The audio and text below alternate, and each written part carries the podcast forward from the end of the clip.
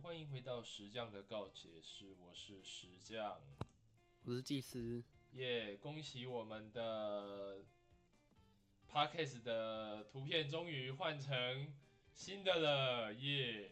换成新的 AI 了，新的 AI 绘图没有啦，就是最主要是呃，那时候在录这个 Podcast 的时候，实际上比较忙，所以我那时候的 Podcast 的图片基本上是用手手绘，然后随便乱画的。哎，是说你说现在你说那时候比较忙的意思是现在很闲的意思吗？其实现在来说是相对比较悠闲的状况。对，就是呃，至少是说你不会有一个长期的压力存在，因为那时候就是为了要写论文跟毕业，你会有一直有一个东西卡着，你就会觉得说啊，你现在是不是应该要做呃要做论文的事情，而不是把事情花时间花在做这种事情上面。对，所以我那时候就是确实有感觉，就是我最近的时间一直被。嗯，学业的东西压缩。对啊，那这个的话，其实它是一个长时间而且像是水星一样的压力啦。就是它，它不会就是像像火烧一样，然后让你一次烫到觉得立刻的很难受。可是它会一直持续性的往你的脸上浇水，你会觉得十分的痛苦，就很讨厌这种啊。对啊，那。就其实它会消磨掉你很多自由的时间啦。那呃，毕竟做研究这种事情，它的效益大概就会是这样子。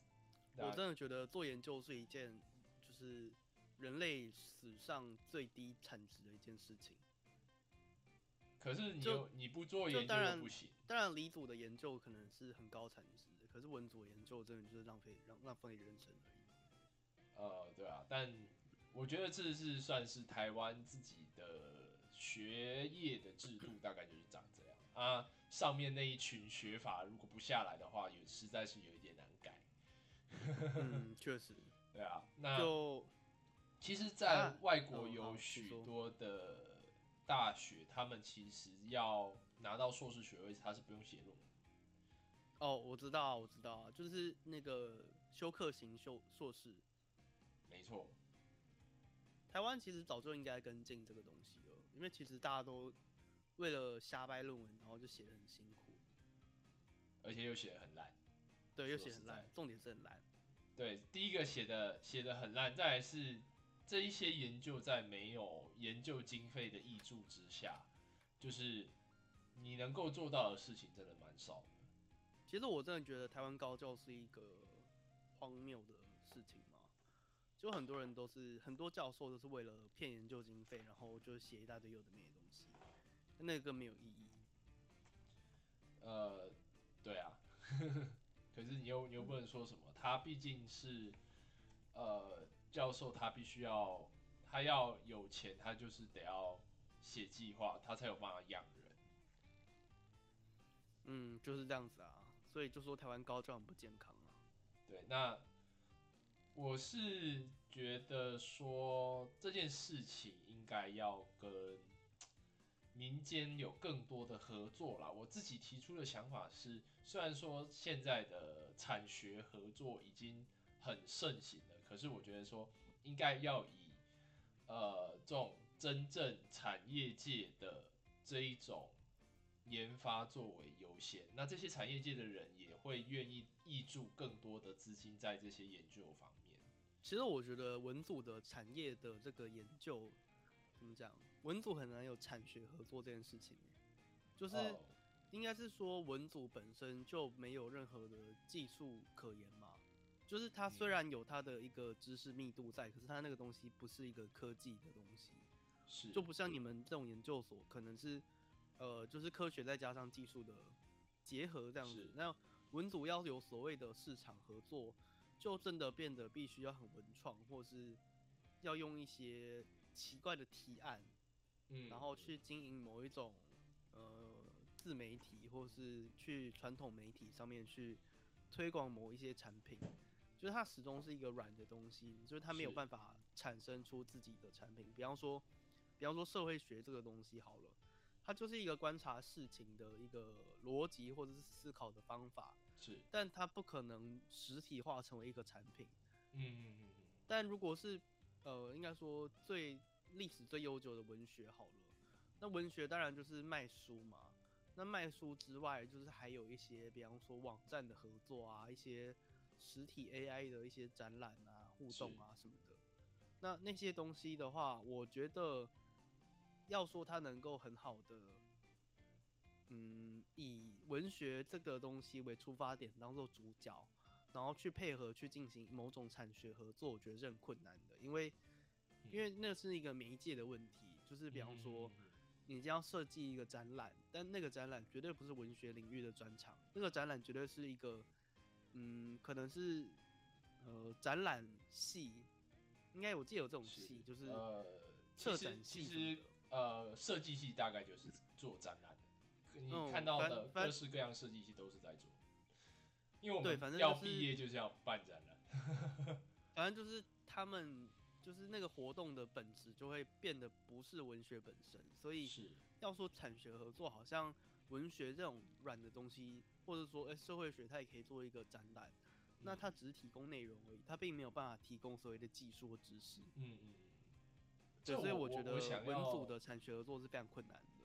提一个我自己的问题，就是像我们老师很常问我们，什么叫做设计？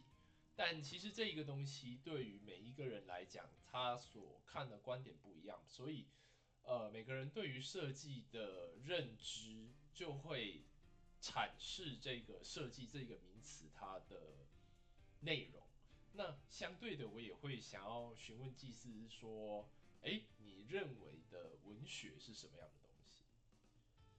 你说文学在产业界是什么样的不？是不是，而是我想问一下，你对于文学这一件事情的阐释是什么？嗯，该怎么说？文学它是应该算是某种艺术的结晶吧，哦，就是应该说有非常严格的去讲一个文学作品的话，它有一个嗯。文学意义，嗯，那它势必是一个艺术作品，就是它一定要有一个新的观点，或者是它有一个呃，它去说明了人类的本性，然后究竟在某它呃在那个文本提供的脉络当中，它是如何去表现它的情绪，然后嗯。它要能够呃，应该说它能够把它本身内容所承载的情感。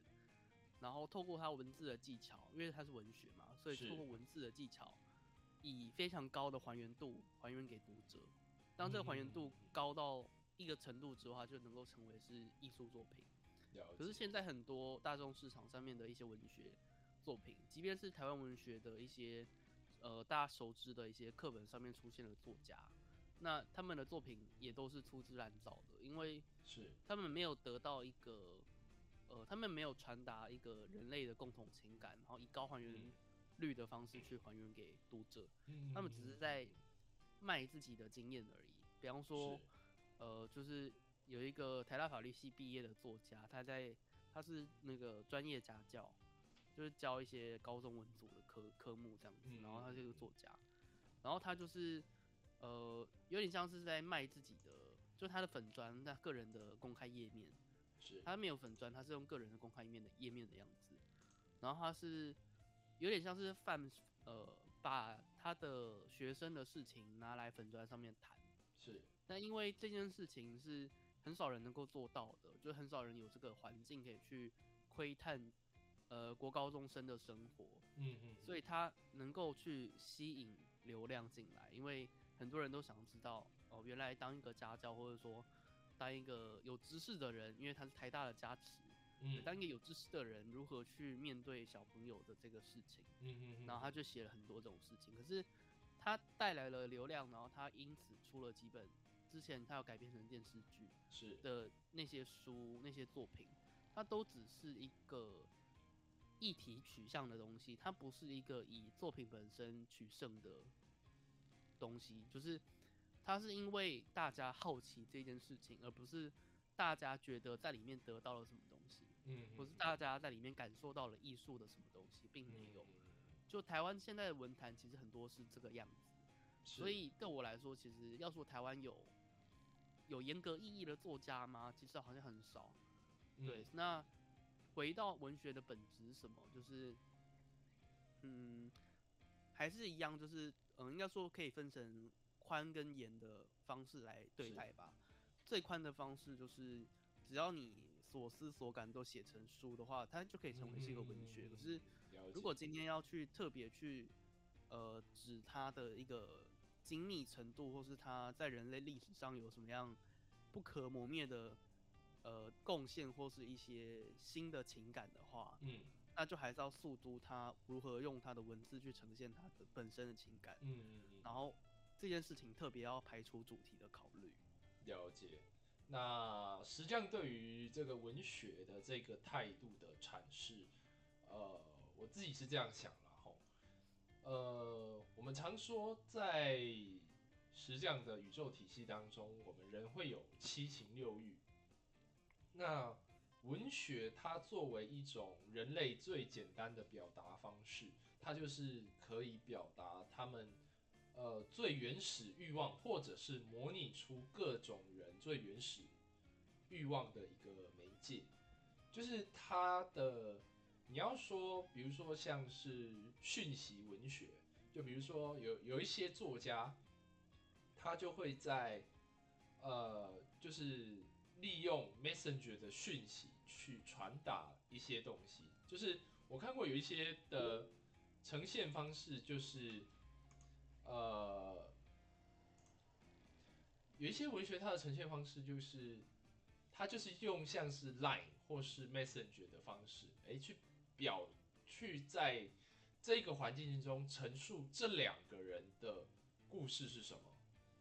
对，那其实文学来讲的话，它算是一种艺术嘛。那只要能够作为表达的工具，都算是一种媒体或是媒材。那呃，就对于石匠的好处啦，我觉得就是最直接的好处就是文学可以带领。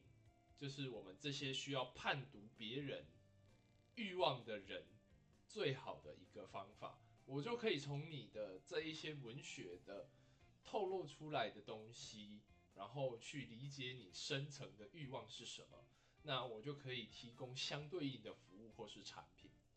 嗯，确实，我觉得文学它可以是一种欲望的表现手法。对，对，因为如果你今天讲一个。悲伤或难过，或是讲一个认同，是就是很多文组的议题，就是包括什么平等啊，包括女性啊，女性被压迫啊，嗯嗯嗯，然后包括就是偷窥啊，包括秘密啊这些东西，嗯嗯嗯，它都是人类的欲望的展现。所以当然对啊，就是就以与实障宇宙的观点来讲。确实，只要你看过任何的文学作品，都可以去发现每一个文学作品当中，它有一个欲望的核心在里面。只是那个欲望，它不见得是这么好理解的。是，那呃，包括说现在的电玩游戏啦，然后许多的文学作品常常会牵扯到一些台面下的事物，那文学它就可以把这些台面下的事物。包装成各式各样台面上的东西，对，就比如说呃，有时候像是呃性别平等的议题，然后呃，现包括说就是性相关的议题，就是呃我们常讲的生殖器之类的这些议题，文学它其实可以把它呃包装的。呃，非常的台面上，因为你总不能在在台面上的时候满口生殖器的话语，对，那这样子其实就是在台下的观众或是阅读你作品的人，他会觉得你这个人好像呃没有什么水平或者水准，对，那这时候就是呃你会去思考到说呃。文学其实它可以让人类的这些深层的欲望，用比较美丽、比较漂亮的形式，让它重新浮出台面，然后让你的观众们意识到，甚至是重视到这一些议题的本身。嗯，对，它就是就是好好好比说，你可能在礼物里面放了一块生肉，对，生肉是腐臭的，但是你如果将它经过调味烹饪之后，它就是一块好吃的牛排。那我觉得文学在人类情感上的定义，它会是这样子烹饪的一个效果。嗯，蛮有道理的。确实，因为很多话它赤裸裸的讲出来，会让人家很不适。是的，没有。可是用文学的手法来说的话，他会用故事，或是他会用一些意象的方法，让你能够自己去掌握它背后要讲的东西。然后，当这种东西嗯变成心领神会的状况的时候，它就不会有那种讲出来的那种唐突感。是，就是讲出来的话，有些就是很对，会很伤人。就是虽然虽然可能得到的讯息都是同一个本质，可是我觉得这也是人类犯贱的地方吧。就是今天你知我知的东西，如果大家说破的话，好像就没有意思了。嗯。啊，这件事情最近我在跟寿司吵架的时候，我也发现，要要开始挖八卦了吗？也没有，不打算在上面讲太多八卦。可是，好。呃，最近在吵架的时候，就是我发现说啊，其实有些东西是，呃，当然是我原本想说啊，反正最终得到的一个想法不都一样嘛，所以我就直接讲出来了。嗯，对。但可是寿司就觉得说，干你这样讲破，你就不能讲破，你不能讲到那个点上，就是有有些就就是感觉是有些点它只能被隐藏起来，它不能被，它不能被集中火力的去讨论，或是是，即便是他又，即便是我用一种比较。呃，温柔的方式去谈那个那个主题的事情的时候，他还是把把我们的目光聚集在那个主题上。是，可是不是所有人都想要看到同一个主题的，所以我觉得，也许文学的效果在这边，就是它让人家都找到一个可以带入的点，但不会逼大家一定要去哪个点。可是整个作品它其实是可以依照作者的。呃，思绪跟作者想要表现的方法去集中在某一个点，但不见得读者一定会看到那个东西。是。那也许读者会发现一个，呃，作者没有预设去产生的一个脉络，或是角色的一些特性跟个性。嗯。那读者看到这个东西，他就会找到自己的共鸣。哦。对，所以我觉得文学某种程度可以说是说话的艺术吧。说话的烹饪技术，哦，可以这么说，是这样 子。我我。然后讲到这件事情，就是突然想到一个问题，是，但也不算是一个问题，就是因为我是一个讲话非常狂狂放不羁的人，是，就是可以感受出来。对，因为因为就是命盘上面的狮子座太多了，所以就比较没有办法去控制自己的语言。嗯，但我觉得这个。控这个语言的部分，就是，嗯，我觉得自从有了网络媒体之后，我发现，在脸书上或者在不同的平台，比方说我在写作，跟着我在写日记，是，还有我传讯息，然后不同的人传讯息，或是我在谈公事的事情，它会有不同的礼貌程度，是，然后包括用不同的语言，也都会有不同的礼貌程度，是。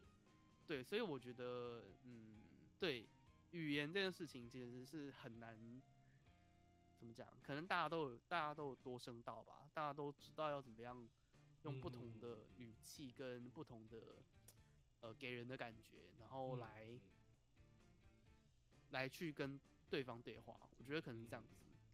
我我自己对于这件事情的看法，就呃，我们延伸继续刚刚那个牛排论的。语言牛排论的观点，就你如果说是像是这样子狂放不羁的说话方式啊，就好像是你把一块生肉直接丢到人家脸上，好，对，你就啪嗒一声把生肉丢到人家脸上。那呃，我自己是这样想啦，就是听的这个人呢，他可能喜欢的牛肉不一样，你可以把这个牛肉呢。烹饪成牛排，你可以把它做成葱爆牛柳，你可以把它做成就是各式各样的骰子牛，甚至是是呃日式的炸牛排等等。对，就是对于不一样的人来说，他的内心的欲望其实是不一样的。有些人他其实期待的是尊重，有些人期待的是爱，有些人期待的是呃单纯的瞬间的快乐等等的这一些呃需求。那这时候就好像我们在说话的时候，就好像是一位厨师。那你要根据他的内心的欲望，或者是说你长期观察下来，这个人他喜欢的说话方式是什么？你可以去端出不一样的菜品。那你其实其实讲到这个事情，就是观察别人擅长什么样的说话方式。是，其实他也某种程度可能是，我我不知道你是不是这样子，可是是，呃，我。怎么讲？我的好朋友们都有各自不同的说话方式，然后他就有点像是各种调味料嘛。没错。今天我需要什么样的说话方式的人跟我说话，我就去找那个那个朋友。嗯哼，嗯哼。然后今天我不需要的话，就先不跟他见面，因为可能可能比方说，我今天想吃甜的，但那个对象可能是辣的。嗯那就代表说啊，我今天可能跟他讲话也没有什么样太太多的意思，所以我就选择不去跟他讲话。那。也不是说跟他讲话没意思就不跟他讲话了，只是因为也许我在那个当下更需要去跟，我需要，比方说我刚刚说我需要甜的，那我需要去找甜的专家，是，那我去跟他讲话，他就能够满足我当下的需求。对，那讲这个需求跟供给好像很很没有感情的那种感觉，但但嗯，怎么讲？但因为你今天表达任何的事情的时候，你都会带有自己的感情嘛。比即便是很理性，它都是一个可能是冷淡或是严苛的一个感情。嗯，对，所以比方说，我我现在想到就是我一个好朋友，是，他是社工系毕业的，然后我跟他在大学的时候就认识了，然后我觉得他很厉害的是，他可能就是一个擅长缓冲的料理厨师吧。哦，就是这种人蛮重要的。他超厉害的，超厉害的。就是我之前，呃，有暗恋过某一个人，但我忘记是具体是什么东西了。反正那时候就是觉得，干，我真的是心态崩裂。那 那时候那时候没有最近那么糟糕，可是那时候也是一个非常低落的状况。然后就是一直卡在某个圈圈里面出不来。然后那那次就是真的是我跟他在我们学校附近的咖啡馆，然后喝了一杯咖啡之后就好了。嗯。然后就跟他两聊了两个小时吧。嗯嗯。对，然后他就毕竟人家还是专业的。对，我不知道，我我不知道怎么，我不知道为什么会这样子。就是他讲话好像，他他好像能够把你的负面情绪 转换成正面情绪，就是他能，嗯，他能够给你个绝对值。哦。就我觉得他非常厉害，所以每次有一些有一些困扰的时候，就会去找他。但因为他现在生就是现在非常忙，所以我其实也没有太多的时间可以去。是。跟他沟通，但如果有机会的话，我觉得，就比方说，如果如果他是我室友的话，那我觉得我应该会每一天都过得非常祥和。呃，实际上正在朝这个方向努力当中。可是我觉得我讲话太石头了，嗯，太实了，太太过理性吗？但其实，其实 其实，呃，我还是尽可能在理性当中去保有。人人性的一丝温暖，是非常实用的那种温暖。就是啊，如果你觉得十分寒冷的话，就是直接帮你装暖气的那一种。就是就是不会跟你说什么暖心的话，而是直接帮你装暖气。这样也不错。对啊，这样这样也不错哈，非非常的实务实务实派的。直接帮人家装装暖气的意思，就是帮人家解决问题。对对对对对，就是，但其实其实这这样子的个性，在以往来说，其实有一些人他期待的，并不是立即性的解决问题，他其实这这种问题他自己可以就就可以解决。没有啊，就他就是要讨牌。就比方说，我现在最近的状况就是，我的状况，我目前遭遇的问题就是他没有办法被解决。对啊就，是今天我们遭遇任何问题，就两种两种方向嘛，嗯一种是你解决问题，另外一种是问题解决你。那问题解决你的意思就是你无法克服问题，嗯所以你就必须要去从内心里面去找出一个跟这个问题好好相处的一个状况的一个心态。就是你所以今天要么就是，今天要么就定解决它，你就是心态超爽，然后要么就是你被它解决，然后你就是要找一个方式去平衡自己的内心这样子。就其实其实它跟呃我自己认为啦，就是佛家所说的佛家所说的放下欲望的这个方法有点像，但是这个这个方法就跟石匠的手段有点背道而驰，是佛家的方法是放下欲望，石匠的方法是解决问题。那解决问题的你要以欲望论来讲的话，就是满足你的欲望。但佛家的欲望讲的应该就是消除欲望，对对，没有满它会消除欲望，他并没有满足任何的欲望。对对对对，他只是消除，他结果可能都是都是结束，可是他是直接把需求砍掉。没错，没错。所以所以这两个方法都可以，其实都可以在欲望论的解决方案来讲，一个是解决需求，然后一个是解决问题。这样子佛家好像有点像是解决提出问题的人。哎，真的啊，这是物理超度啊。哎、其实我觉得佛家有这种状况还蛮合理的，因为因为以前没有那种科技啊，所以你不太有那种人定胜天的那种欲望啊，所以没错，就是可能你今天出生在什么家庭，基本上就只能接受，嗯，或嗯是你今天是什么样社会阶层的人，基本上只能接受。是。对，所以他就是要解决你这个人啊，这样听起来听起来突然觉得很有道理哎。因为人没有办法解决社会问题啊，所以只能解决你自己，嗯只能解决自己啊。没错没错。啊，那其实佛家其实其实有点相对的消极一点点。呃，你要说它消极吗？呃，毕竟人的欲望它可以是无限的啦。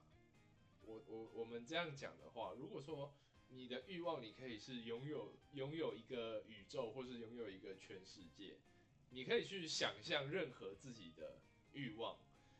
那佛家的做法就是去消除你的这些欲望嘛，那最后达成这个快乐的平衡。但其实我们最终的目的就是为了要达到这个快乐的一个终点啦。对，把它作为一个 terminal 的这种终点，就是它是一个欲望被满足的状态，但呃，这个欲望被满足不一定它的那个线会是在呃你原先设定的地方，搞不好是你后来放下了一些欲望之后，你把你自己的欲望往后推了一点点，然后好不容易达成了之后，哎，其实就达到你所谓的快乐了。对啊，所以其实对于石匠来讲，清心寡欲的人最难以驾驭。我们最害怕的就是这种人，因为他几乎没有什么缺弱点，你知道吗？嗯，他没有弱点，无欲就是一颗石头，对，就是你完美的。你没有办法跟这个人有任何的交易行为。其实包括说许多的高僧等等，他们都还是拥有权力的这个欲望，就是我们所谓的傲慢欲。对，包括说圣严法师、正严法师等等，他们被冠上这样子的称号，他某种程度来讲，它是一种傲慢欲。我觉得，我觉得有，我觉得达赖喇嘛应该不算欸因为达赖嘛喇嘛他就说，因为我之前我有订阅他的那个粉丝脸书专页，是，然后他就说啊，他只是一个修修道者而已，他他他说，反正他的意思就是说，他不觉得他是某个宗教领袖，他觉得他就是是一个一个僧人这样子。对对，就是除非他的这个名号是世人给他冠上的，懂吗？如果说什么自称自称什么什么啊什么法师自，如果说这个法号他是自称的，或者是说呃在被人家供奉为什么样子的法师之后，他还沾沾自喜的这这一类人，其实他就还是存有傲慢欲的。那这样子的人，他还是对于对于石匠的体系来讲，还是有交易的空间的。对，所以其实其实很多的庙祝啦、庙公啦，他们还是处于具有傲慢欲的这这个状况。那他们就会有就是派系的斗争，所以即便在庙里面，也会有各类型的派系斗争。其实我觉得权力的这个欲望，真的是应该算是人类的最最强烈的欲望之一吧，因为它可以支配。他的这个欲望呢？为什么它被排在最，呃，它是被七大罪中排在最高的位置的？是因为它可以支配其他的所有资源以及欲望。会不会说权力它的支配这个性质就是人的生物本能，所以它是很难去消除的？对，就是呃，就是因为我今天想要去。生存，所以我必须要去控制一些什么东西的。没错。那要去控制什么东西，这件事情本身就是一个欲望。对。所以我今天要去控制我的食物，跟我今天要去控制人，它都是回归到同一个欲望上面。没错。所以这个是人类在生存上最基础、最基础的本能。所以你如果说要消除这个的话，真的是几乎就是无欲无求，你连吃都随便吃，哎。就是我觉得就是怎么讲，权威这件事情，它好，我我觉得对我来讲，它不是一个，它不是一个很大的，嗯，它不是一个很集中的东西，它是分散在整个生活当中的一些事情。嗯，就比方说，我今天要去用宿舍的洗衣服，洗衣机好了。对。那我今天想用，可是我没有办法用。是。就是可能有人在排队，我就想要排斥它。嗯哼。我想要把衣服直接拉出来，然后直接换成我自己。丢进去洗，嗯没错。对，那这就是我的权威性的丧失。没错，没错，没错，就是就是这样子。对，所以权威就是它体现在生活各处，就是比就是好比说，你今天垃圾桶要摆哪里，然后你可能要跟你室友商量，然后这就是一个权威性的展现。没错，就两个权威要如何去，要如何去互相去一个平衡。对，所以我觉得权威它不是一个。它不是一个集中的议题。然后你刚刚讲到说，如果一个人他连这种权利都不要的话，是，那他就是真的连这些什么东西摆哪里这些东西他都不介意了。是，那这种人是真的是很可怕。他就是他就是真的是在世界上的一颗平凡无奇的石头。他就是对他就是宇宙尘埃吧，我觉得。对他他就啥都不在乎了，你知道吗？就这个人，只要他只要你给他一个，就你叫他去流浪。然后他也真的可以去流浪，那你叫他去当总统，他也可以当总统，因为他也不觉得当总统有什么样的权利。嗯嗯嗯嗯对，那这种人就是其实某种程度来讲，他是蛮危险的状况，因为他什么？因为因为你没有办法掌控他，所以就是比方说他去当总统好了，他根本不在乎两岸有没有开开战。嗯，对，所以我觉得这种人他可能更适合的是当宇宙尘埃，而不是当一个大角色。对啊。没错，啊，那这样讲起来，其实要做到无欲无求的放下这件事情的话，他基本上就是真的是只能就是那种很消极的处理自己，因为无欲无求的放下，其实没有办法处理整个社会问题。没错，但就是它是一个极端性、极端性的状况了，但呃。所谓真正的无欲无求，我的认知上是不可能，因为你光是要吃饭的这一件事情，就你就会需要用到这一个欲望去驱使你去吃东西，生生存的欲望会让驱使你去吃东西。你就好比把你把你把达赖喇嘛关在监狱里面一个月都不不给他吃东西，除非他真的就是绝食抗争啊，对，但。呃，假设他在一个真的是没有办法的环境，一个月里面没有办法吃饭的环境底下，他有可能真的就是呃会为这一份食物去做一些生存的争斗。其实讲到绝食抗争这种东西啊，我觉得它可能是一个，它可能不是一个物理层面的事情。是，其实我觉得绝食抗争它是一个，嗯。这个人的灵魂他已经决定跟宇宙做交易了，嗯，他已经决定说他不要这个生命了，然后他要去，他要去透过他的身生体，命去，就是他可能他的灵魂影响他的意志，然后他意志可能可以抑制他，他的意志可能会阻碍他饥饿的这个煎熬，所以他可能是灵魂告诉的整个宇宙造物主说：“哎、干，我今天就是我要透过身体挨饿去表达我的一个意念。”嗯嗯嗯嗯，对，然后宇宙就同意他这件事情，然后他才能哦。够，他才能够就是真的去挨饿，然后挨饿到死。嗯嗯，所以我觉得用灵魂的观点来看绝食抗议，其实是很严肃的事情，因为他是把伟大的，，是不是？他是把自己的全部交出去，然后就是等价交换了耶，就对对对是把自己的等价生命交换了等价交换出去了。所以我觉得绝食抗议这种人真的是非常厉害，哦，因为我不觉得有什么议题它是可以跟生命画上等号的。嗯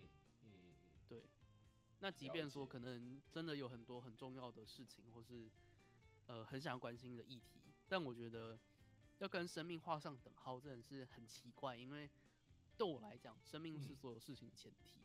嗯嗯嗯嗯对，所以没有人没有人可以去打破这个前提。嗯。然后对我来讲，真的要自杀的人，就是嗯，他可能搞不清楚他的前提是什么，嗯。但他也可能会觉得说，哦，他的前提可能是可能不是生命，就像有些人会觉得说，哦你干嘛把我生下来？嗯，就是因为因为就是父母没有经过我同意，干嘛把我生下来？嗯但我其实也曾经思考过这样子的嗯前提的问题，嗯哼嗯，但其实我觉得可能还是得回到说你有意识这件事情吧。嗯就是应该说以物理层面来讲的话，当然生生产这件事情是我们有思考的，我们脑袋运作的前提。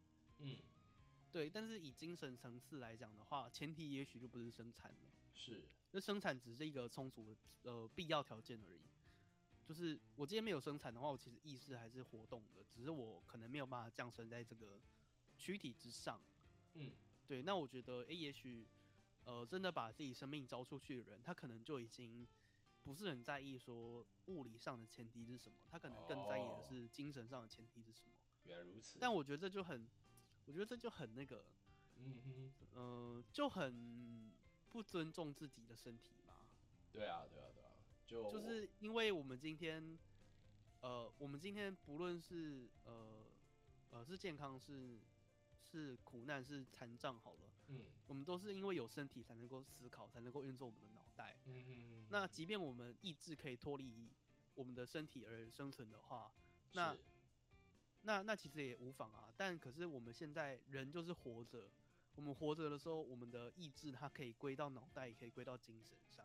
嗯哼，所以，我们今天把其中一个抽掉，就会觉得说，嗯，那你今天，你今天你不是也是花了好长一段时间都在进行呃物理性的脑袋的反应嘛？那为什么你现在突然，你现在突然就为了个议题，然后你就说，好，我今我现在前面这些呃物理上的反应那些都是假的，然后我嗯今天就是精神性的胜利，所以我今天要把我的物理消灭，嗯哼，就嗯对我来讲没有没有太大意义。嗯，这个倒是它会是一个长期的道德议题啦。那呃，我讲一个案例分享给你，就是前一呃，我不知道多久阵子啦。那呃，在北欧那那个地区，那有一个女性，他是被诊断出呃无法回复的精神障碍，就是重郁症，然后多次尝试就是结束自己的生命，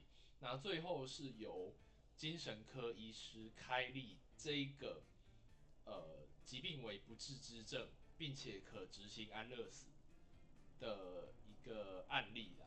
那就是这个呃这个人他的等于是说像是呃获得到这个绝症，并且就是几乎是整日在受受到这一这样子精神的折磨当中。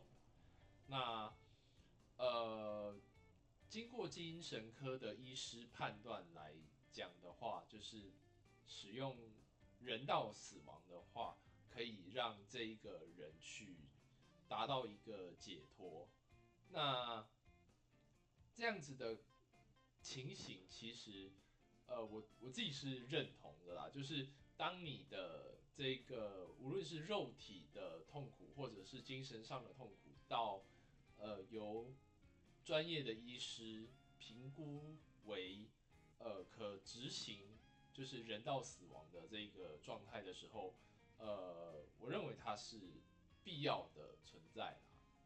对，那我也觉得，我也觉得，就是虽然好像会觉得说啊，这个人他可能就是，嗯，可能就是为了为了就是因为这样子的事情，可能必须要放弃肉体的存在。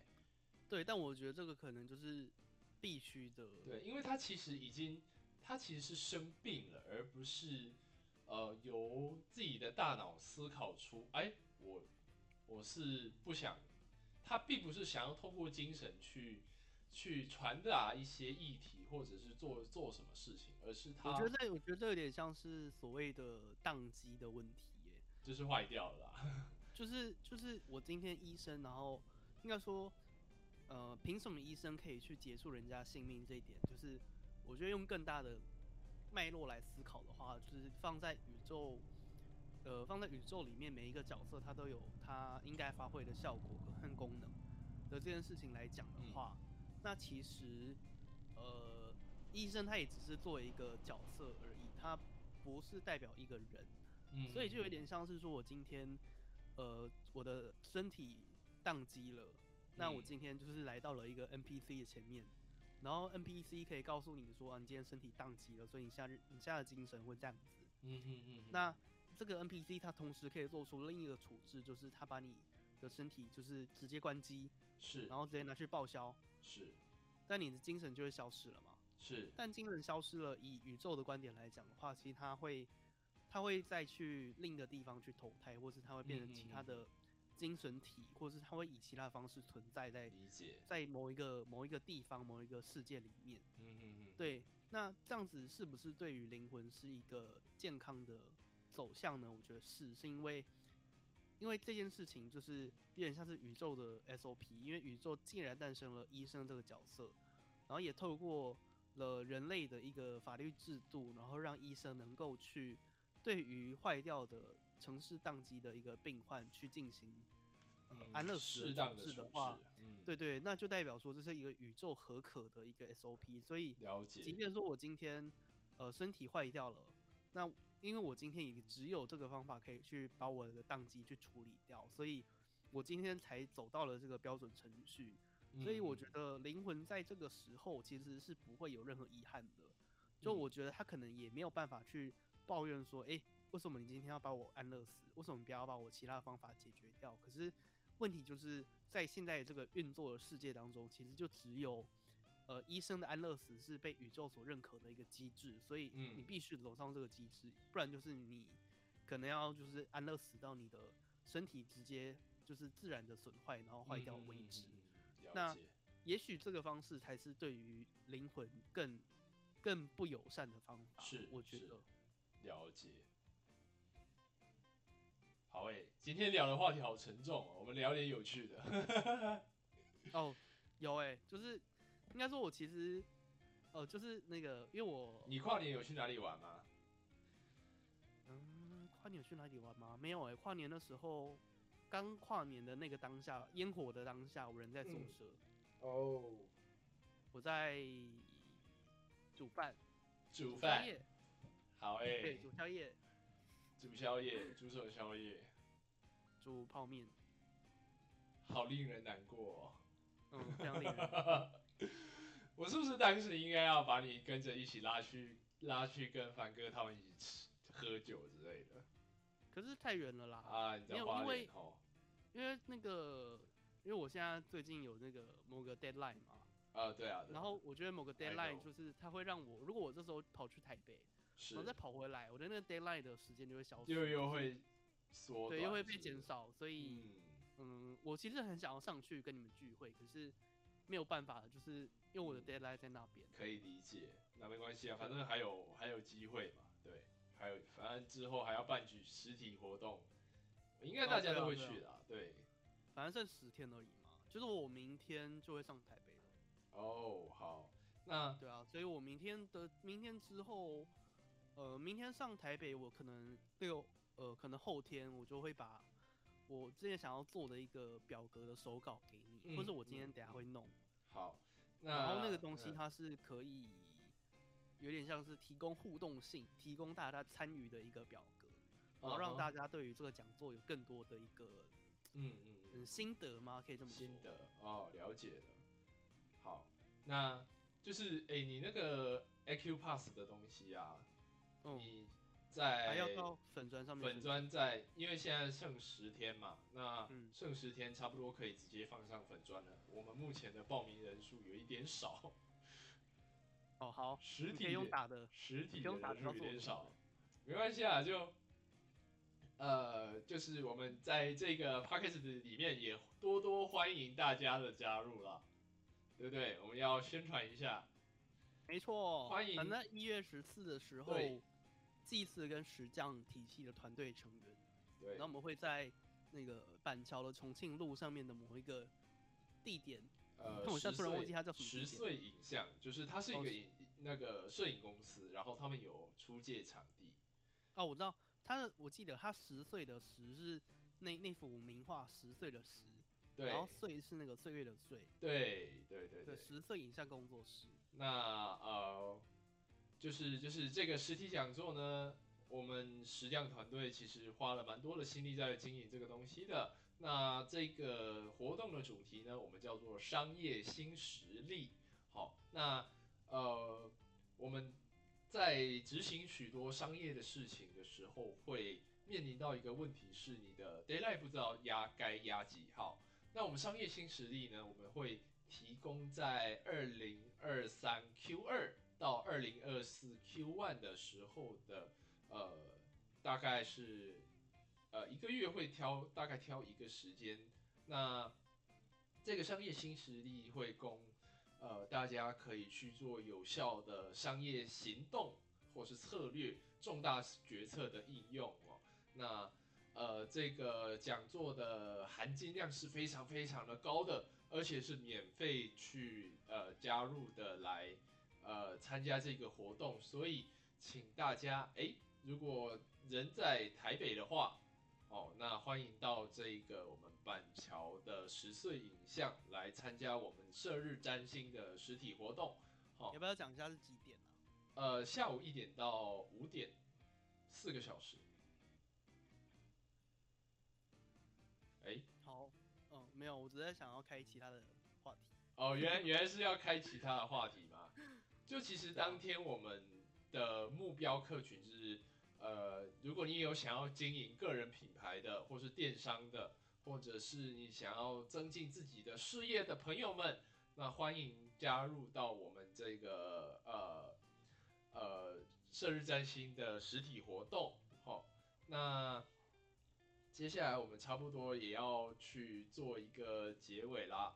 那我我想要补充一下，就是呃，为什么？应该说，特别是自营电商或是呃直播主啊，或是一些社群媒体经营者，就是为什么参加这个讲座是有意义？然后它也不是一个随便的讲座，是因为呃刚刚实际上提到的，我会对于每个月的星象提出一个择时的观察。那知道了择时的观察之后，你可以大致上知道说，你今天的业务里面，你有什么事情是适合在某一个特定时间的。的一个特色，那有那个特色的时间，你去做那件事情，那基本上会是比较好的。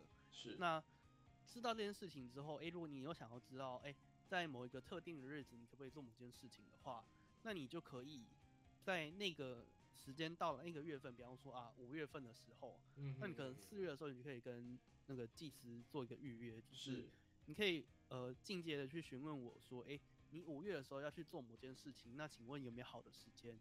那我就会，呃，在之前跟你讲的，在呃整个讲座的择时报告里面的这个五月的段落的前提之下，那我去去看说，哎，到底有哪一个日子是适合做你这件特别的事情？没错。那这件事情就会去大幅的减缓，呃，大家对于未来的不确定性，那大家就能够对于自己的事业有更好的掌控。